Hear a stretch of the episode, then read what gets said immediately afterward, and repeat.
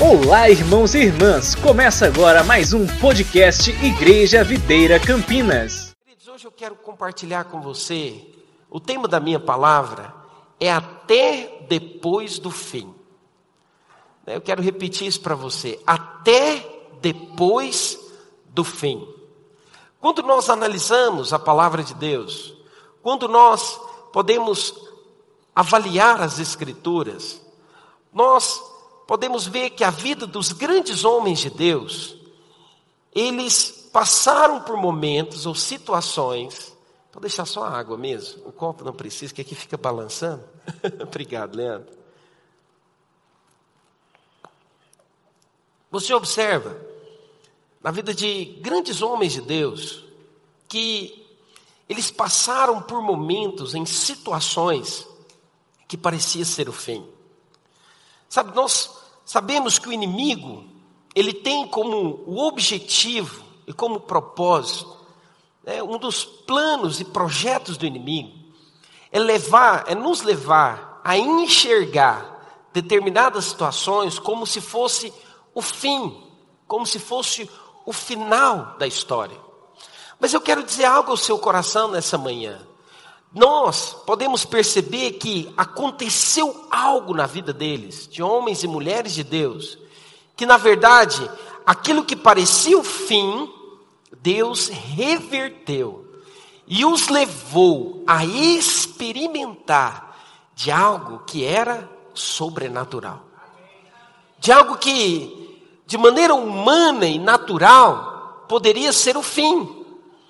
Por que, que eu quero hoje ministrar isso ao seu coração? Porque eu, eu percebo no meu espírito que o inimigo, às vezes, ele tem tentado na vida de muitos irmãos lançar palavras e situações e circunstâncias dizendo: Isso é o fim, já não tem mais solução. E sabe o que é interessante? Nos levar a acostumar com uma vida que não é aquela pela qual o Senhor tem e deseja para nós. É muito importante que você entenda que o Senhor, Ele quer te conduzir a cada dia a viver não somente algo natural. É muito importante que nós tenhamos essa percepção no nosso espírito. Mas as circunstâncias e as situações, ela nos leva ao quê? Não, isso aqui é o fim. Não é mais possível. Não tem mais solução. Eu não sei, às vezes você pode estar vivendo algo desta maneira. Às vezes você pode estar vivendo situações e circunstâncias que não avançam, que não rompem. Sabe, não é propósito de Deus você viver limitado. Não é propósito de Deus você viver aquém do que Ele planejou para você. Pastor, como que eu posso romper? Como que estas coisas na minha vida pode romper, pode avançar? Sabe, não, não é vontade de Deus que você viva limitações. Não é vontade de Deus que você viva, sabe, como que enfrentando obstáculos. E esses obstáculos paralisar a sua vida. Não, a vontade de Deus é que você possa correr. A vontade de Deus não é que você fique só caminhando a passos lentos. Não. A vontade de Deus é que você corra, que você alcance, que você veja, que você possa experimentar sabe, de uma vida vibrante, de uma vida prazerosa na presença dEle. A graça dEle já está disponível a nós. O descanso dEle já está disponível a nós. Mas hoje nós precisamos dizer: nós iremos com o Senhor até depois do fim. Eu não aceito que isso possa limitar ou que isso possa paralisar a minha vida. Eu não aceito que essa situação e essa circunstância possa bloquear o agir de Deus na minha vida. Agora, deixa eu dizer uma coisa muito importante. É necessário que você tenha uma atitude correta. Sabe, irmãos, deixa eu dizer algo para você. Tudo que o inimigo faz, ele faz através da nossa passividade. Ele faz sempre de maneira passiva. Então, o que o inimigo ele deseja e ele quer é te levar a ficar passivo, observando, vendo as coisas e não tomar nenhuma atitude em relação àquilo que está acontecendo. Irmãos, essa semana eu experimentei algo como isso. Semana, grandes obstáculos, grandes desafios foram colocados diante de mim. Algumas coisas, né, uma delas, por exemplo, nós compramos o aparelho de ar-condicionado para colocar ali na sala dos kids, né, para que os, as nossas crianças e também as irmãs tenham mais conforto. E olha, eu comprei um primeiro aparelho de ar-condicionado e ele veio errado. Né, ele veio com a voltagem errada. Veio com 380 volts. Aqui a nossa rede é 220 volts. Então eu pedi a troca desse aparelho. Né, a transportadora está vindo recolher. Aí eu comprei um outro. As irmãs aqui, os líderes, eles sabem. Eu comprei um outro aparelho. Chegou o aparelho. Não sei se você se lembra, mas tinha um outro aparelho aqui. E aí, né, nós falamos para a pessoa, contratamos a pessoa que instalar o aparelho do ar-condicionado. E aí ele veio para instalar. Na sexta-feira passada. Aí começou a instalar, ainda instalou a evaporadora. A hora que ele abriu a condensadora, tinha um furo na condensadora. Eu falei, Jesus, a gente lá no encontro. Aí eu recebi a notícia, né? O Henrique veio aqui para abrir para o Vanderlei instalar, né, Henrique?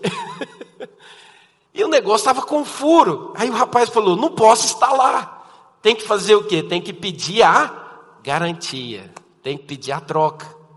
Aí eu falei: não, segunda-feira, né? Peço a troca. Só que segunda-feira já tinha passado sete dias da troca. Aí eu liguei e falei, eu preciso da troca. O negócio, mandei os vídeos, mandei as fotos e tudo. E a resposta que eu tive da empresa foi o seguinte: não troca mais, passou dos sete dias.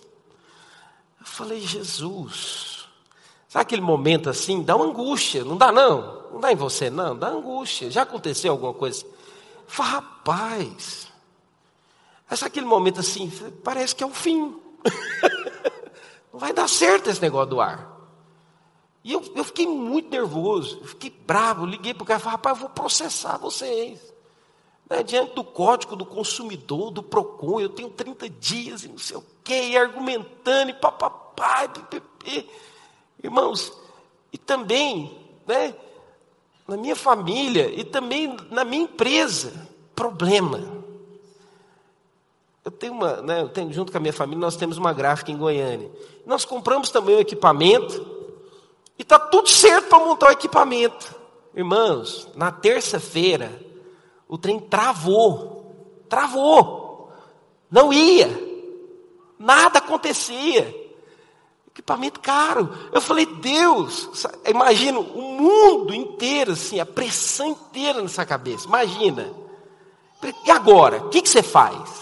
Né? Você é o líder, você tem que dar resposta. Tem... Irmão, sabe o que, eu fiz? Eu falei, eu vou para cima desse capeta. O capeta está se levantando. Agora eu quero te dizer, há algo que vai acontecer depois do fim. E eu comecei a declarar, eu vou terminar a semana bem. Mãos, eu proclamei um jejum. Eu levantei mais cedo e fui orar. E eu falei, está amarrado em nome de Jesus todo espírito das trevas que quer me roubar a paz. Porque, irmãos, eu te confesso, eu fiquei muito abatido. Eu dormi até mais cedo. eu fiquei tanta pressão, tanta pressão, eu falei, eu vou dormir. Você sabia que a hora que você tiver com muita pressão na sua cabeça, você tem que descansar primeiro. Porque isso é interessante, porque quando você descansa, aí você começa a ter ideias, ou de que você deve fazer. Mas a primeira coisa eu falei assim, o inimigo ele se levanta para cair. Nós precisamos entender isso. Lembra, a sua passividade não resolve nada. Você precisa ter uma atitude ativa. Sabe, naquela hora, irmãos, eu me levantei e falei: a minha semana vai terminar bem. Não, eu te conta maior. O Gabriel ainda está sendo usado por Deus. O meu computador entrou um vírus. E não, eu falei assim: eu tô, estou tô incomodando muito o diabo. É sério. O diabo está furioso. Entrou um vírus, irmão, e o code criptografou as minhas, os meus arquivos. Eu fui mandar para o Cláudio a mensagem da palavra da semana, não consegui. Eu falei, Jesus, eu falei, minha semana vai terminar bem. Eu comecei a levantar, eu falei assim, não é o fim. Eu comecei a ordenar, no mundo espiritual, eu falei assim, Satanás, solta, solta. Irmão, sabe o que aconteceu? Na sexta-feira eu liguei para o cara do ar, e falei para ele: rapaz, vem aqui. Você vai vir aqui, nós vamos olhar esse ar direito. Abre esse negócio. Abre esse aparelho de ar-condicionado. Aí ele abriu. Tinha um furo mesmo. Sabe, mas sabe o que é interessante? Não sei se você sabe. Ele observou que o camarada que viu que tinha um furo, ele fez um jump. Onde tinha o furo é porque é uma serpentina. serpentina tem várias fases. Aonde tinha o furo, o cara pulou, ele fez um jump. Ou seja, não precisa trocar o ar-condicionado. Eu quero te contar uma coisa: tem ar-condicionado lá nos kids. Tá funcionando!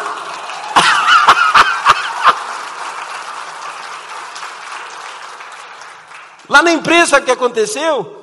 Eu liguei para um técnico, lembra que você tem que descansar? Eu liguei para um técnico, rapaz, o camarada é tão ocupado, ele vive viajando, vai para cá, para lá. Pra...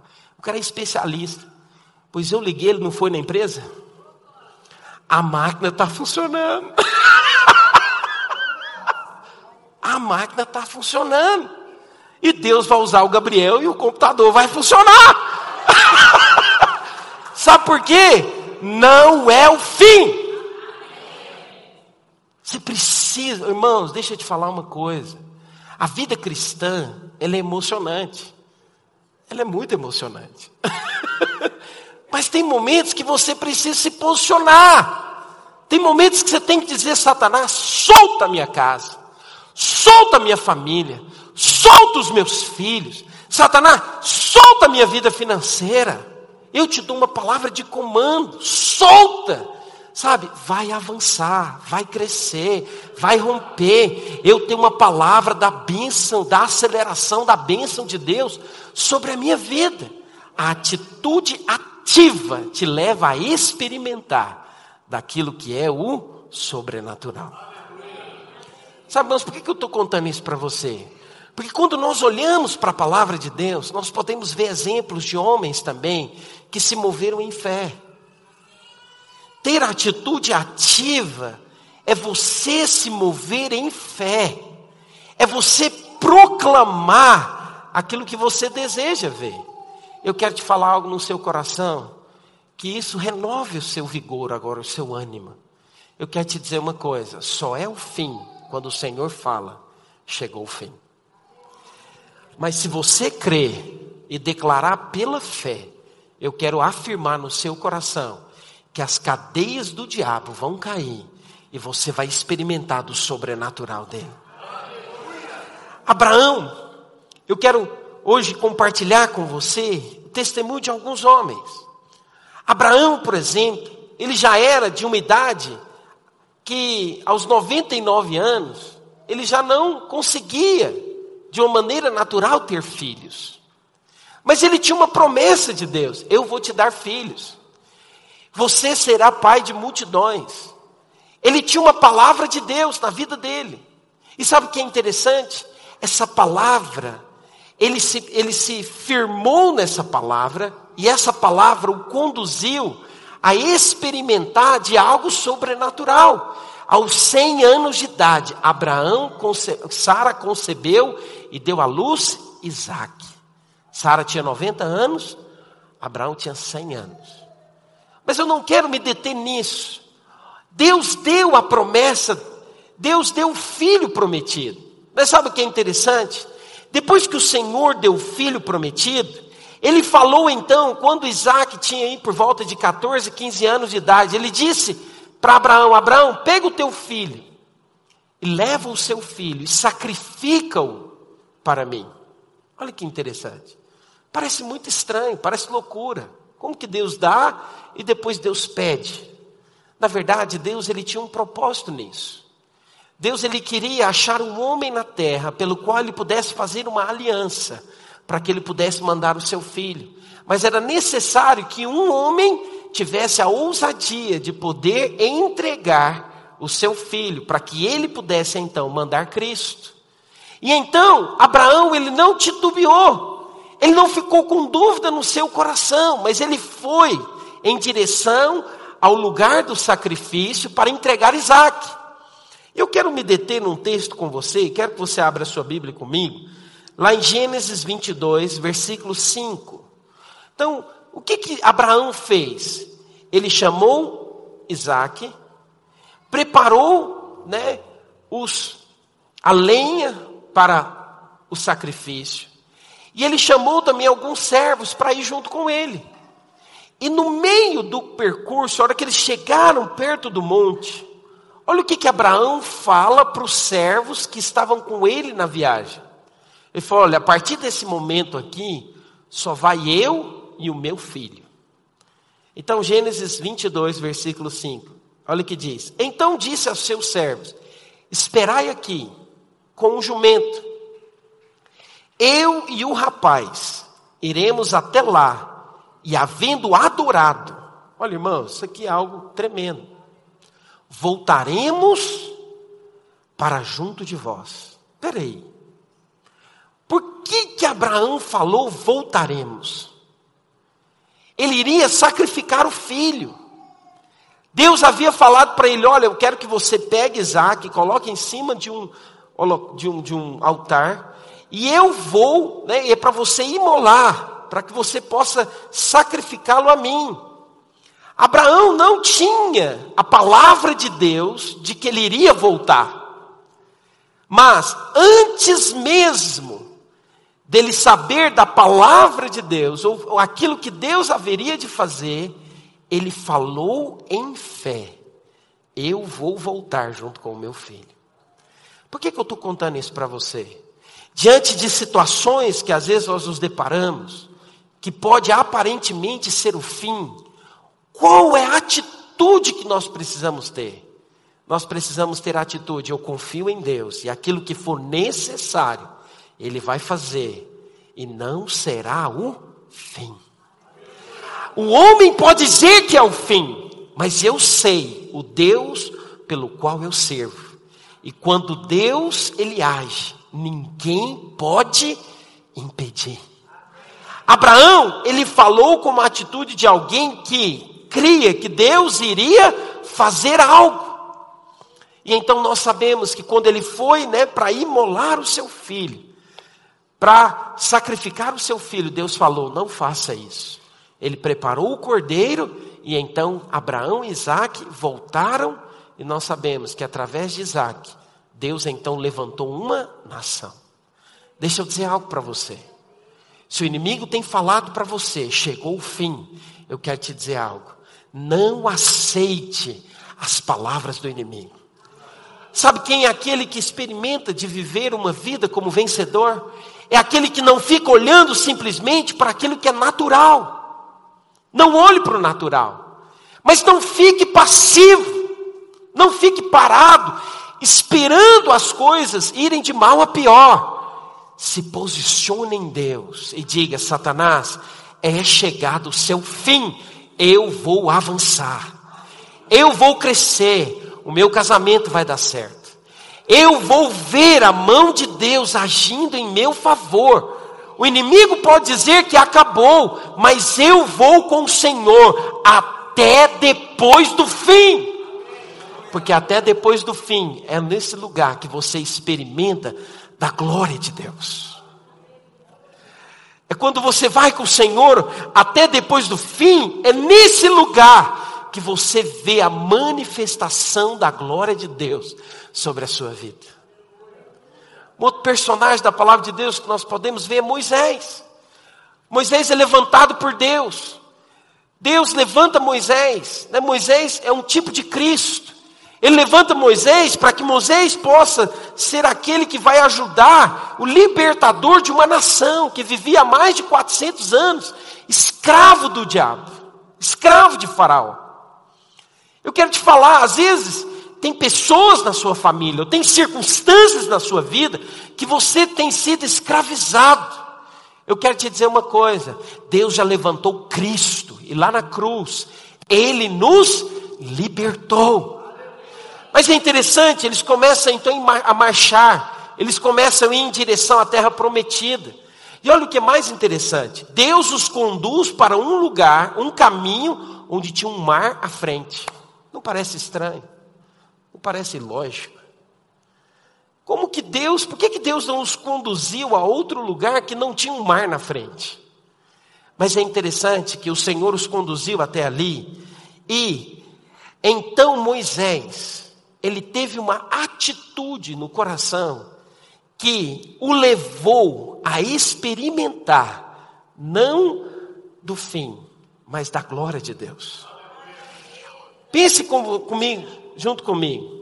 Ele chegou diante do mar com uma multidão de pessoas. E a palavra de Deus diz que Faraó, ele se arrependeu de ter liberado o povo e comandou o seu exército e foi contra eles para trazê-los de volta. Na frente deles tinha o um mar, atrás deles tinha Faraó, um exército poderoso. Sabe, irmãos, o maior exército hoje que nós temos é o exército norte-americano, com o maior poder bélico. Você imagina, na época, é como se fosse o exército mais bem preparado e treinado. Teoricamente, aquele, aquela situação que eles estavam vivendo parecia ser o fim. Tanto que, olha o que, que os hebreus, eles falaram para Moisés. Êxodo capítulo 14, versículo 11 e versículo 14. Abra sua Bíblia comigo. Êxodo 14, versículo 11 e versículo 14. Disseram a Moisés: Será por não haver sepulcros no Egito que nos tirastes de lá para que morramos nesse deserto? Por que nos trataste assim, fazendo-nos sair do Egito?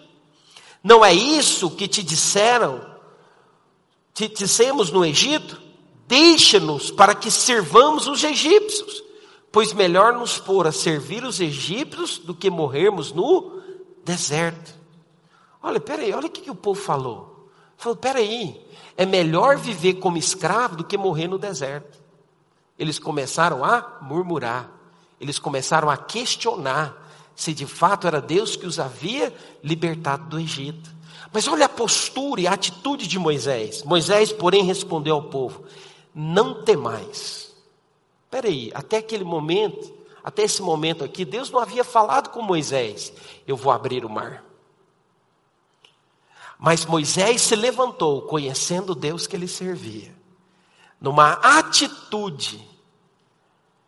Entenda, ele foi ativo, ele se posicionou, ele falou algo.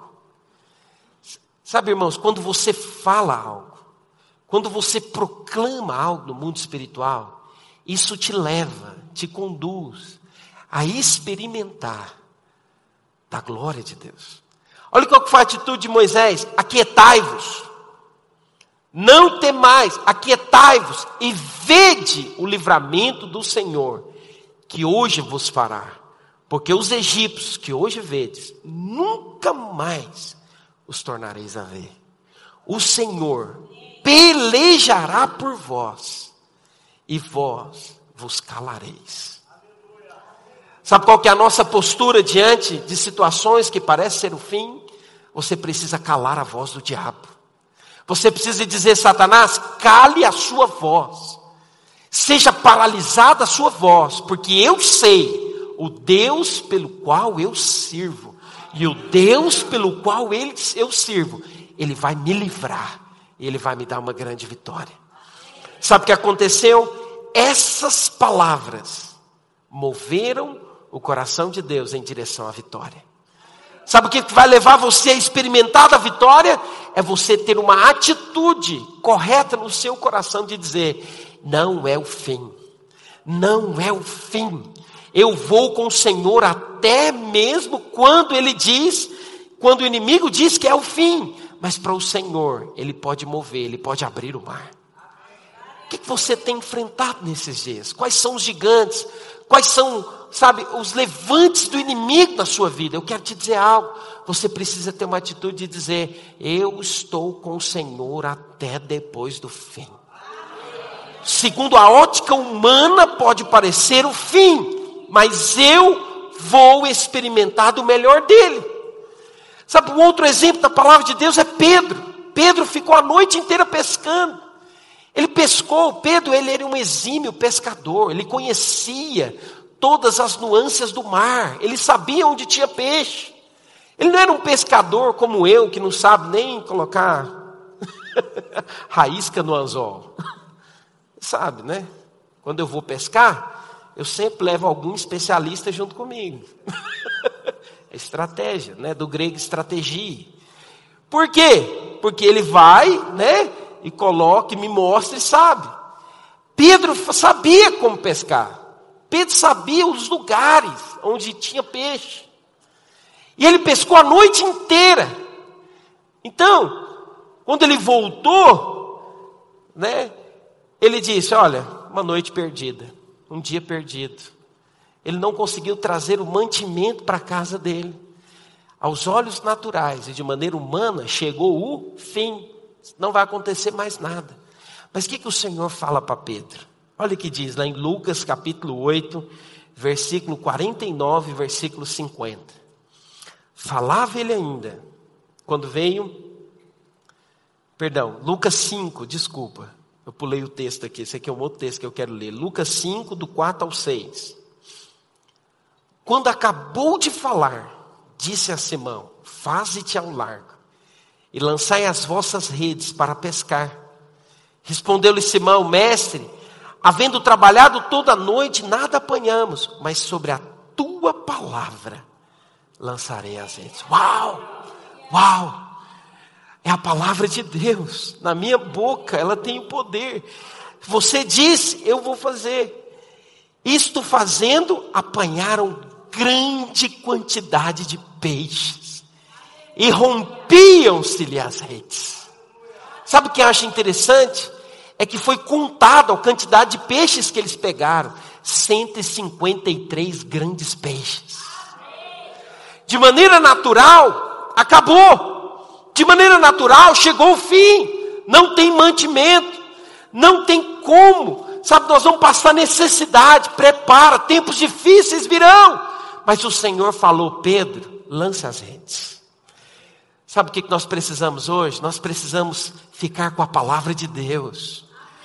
Sabe, não importa aquilo que o mundo está dizendo, não importa aquilo que as circunstâncias estão dizendo, inflação, tempos difíceis, né, os economistas estão dizendo o pior ano, pior ano da economia, o ano de 2022, tempos difíceis. Eu quero te falar uma coisa: se você crê que a palavra de Deus, a bênção dele, está sendo acelerada sobre a sua vida, você vai provar e ver daquilo que de fato o Senhor pode fazer. Eu quero te falar, Ele é o dono do ouro e da prata. Ele tem recursos ilimitados. E mesmo em tempos difíceis, Ele vai te abençoar. Sabe por que, que Ele vai te abençoar? Para que você tenha um testemunho para dizer a outros. Eu quero te contar de algo que você não sabe, mas que você pode experimentar quando você tem uma palavra de Deus. A palavra de Deus, ela te sustenta, supre as suas necessidades e te leva a satisfazer os desejos do seu coração. Pedro, ele creu na palavra de Deus, ele foi com o Senhor até depois do fim, era o fim, mas se Deus disse que não é o fim, então eu creio na palavra de Deus, não vai ser o fim. Por que, que não vai ser o fim? Porque o Senhor é aquele que está depois do fim. É depois do fim que nós experimentamos da glória de Deus. Sabe, Jairo, Jairo é outro que aos olhos naturais. Ele foi procurar Jesus, a filha dele estava doente. De uma maneira natural, nós podemos perceber que quando ele vai procurar Jesus, Jesus começa a atender outros. E ele diz: Jesus, minha filha está doente, ela pode morrer. Quando ele estava ali, né, procurando por Jesus, chegar alguém disse para ele: Olha, Jair, não importunas mais o mestre, a sua filha já morreu. De maneira natural, a morte chegou para a filha de Jairo. Mas sabe o que é interessante? O Senhor vira para Jairo e fala o seguinte: Jairo, não temas, crê somente. Sabe o que, que Jairo fez? Ele tomou posse dessa palavra. E então, nós podemos ver que Jairo, ele experimentou na sua vida do poder e da glória de Deus. Sabe o que, que o Senhor fez quando ele chegou na casa de Jairo? Ele disse: Olha, saiam todos aqueles que estão chorando, saiam todos aqueles que estão né, com o seu coração abatido, fique apenas os discípulos, Jairo e a menina. E ele diz: Talita, come. Ou seja, ele disse, ele soprou sobre ela o fôlego de vida e ela ressuscitou. Quando que eu experimento da glória de Deus? Quando eu creio que a palavra de Deus é a verdade. Eu quero terminar contando para você um último exemplo. O Senhor disse, ele estava indo numa direção e contaram para ele: Olha, Lázaro, alguém que você ama muito, está morrendo, está enfermo. E é interessante que o Senhor ele permaneceu no lugar e ele não foi em direção a Lázaro. Depois de quatro dias, o Senhor chega onde Lázaro estava. E Lázaro, segundo a ótica natural e humana, já havia morrido, tinha quatro dias. Segundo a ótica natural e humana, era impossível, tinha chegado o fim de Lázaro. Mas olha o que a palavra do Senhor diz. Olha o que, que foi as palavras proferidas por Jesus. Versículo 39, versículo 40. João capítulo 11, versículo 39 e versículo 40.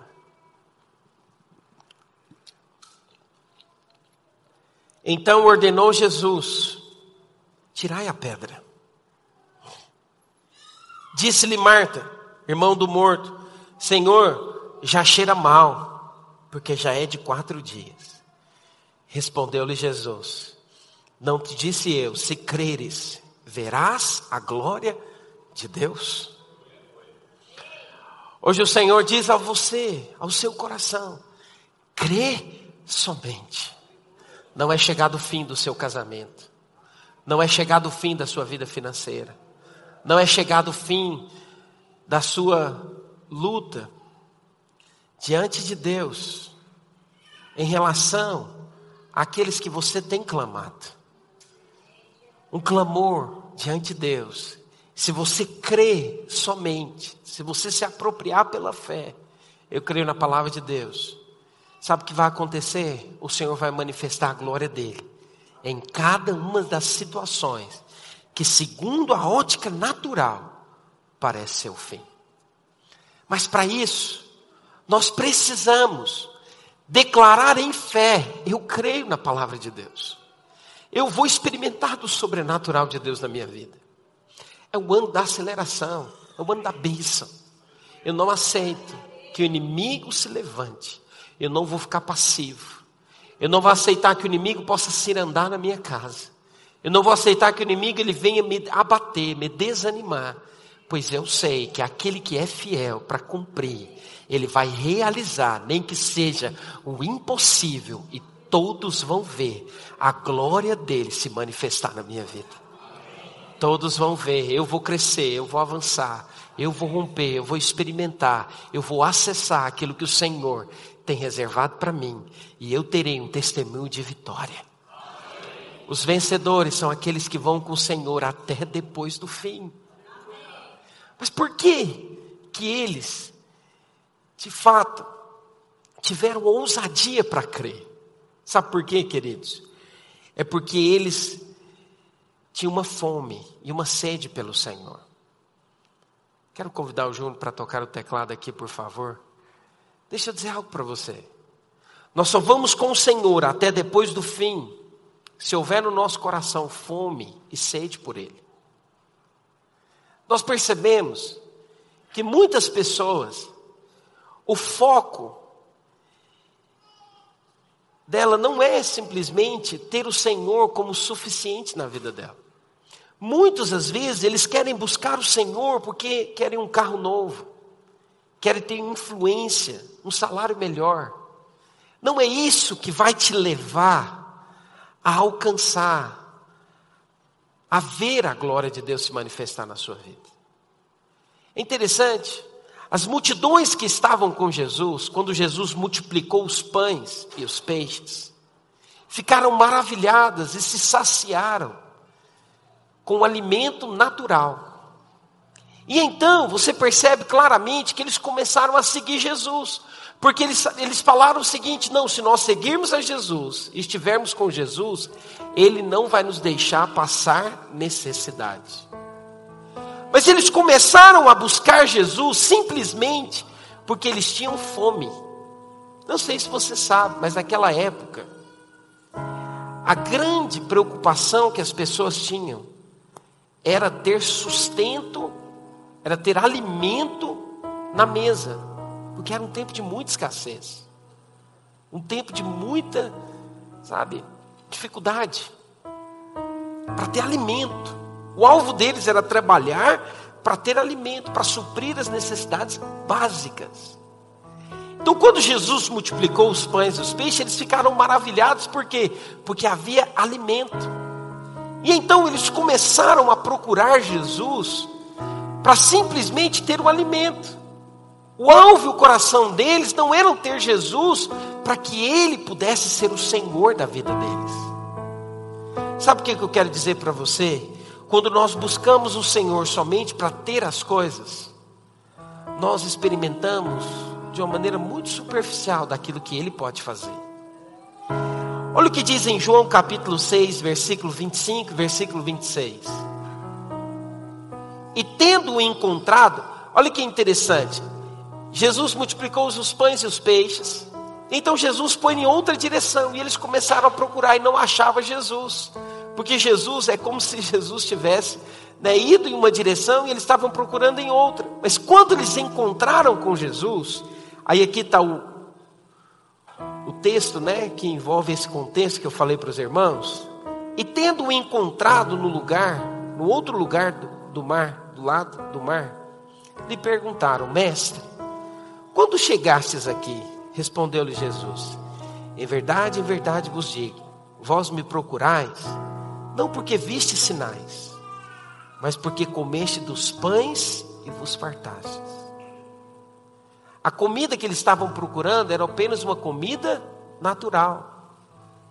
Eu quero dizer algo para você. Deus ele quer te abençoar. Deus ele quer te dar um carro novo, ele quer te dar uma casa nova.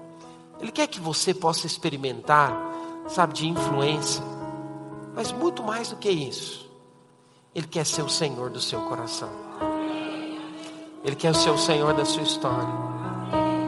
Deixa eu dizer uma coisa: quando o Senhor é o Senhor da nossa vida, da nossa história, sabe, ter ou não ter as coisas não é o mais importante. Tome muito cuidado, sabe, para que as coisas materiais não determinem a sua vida espiritual.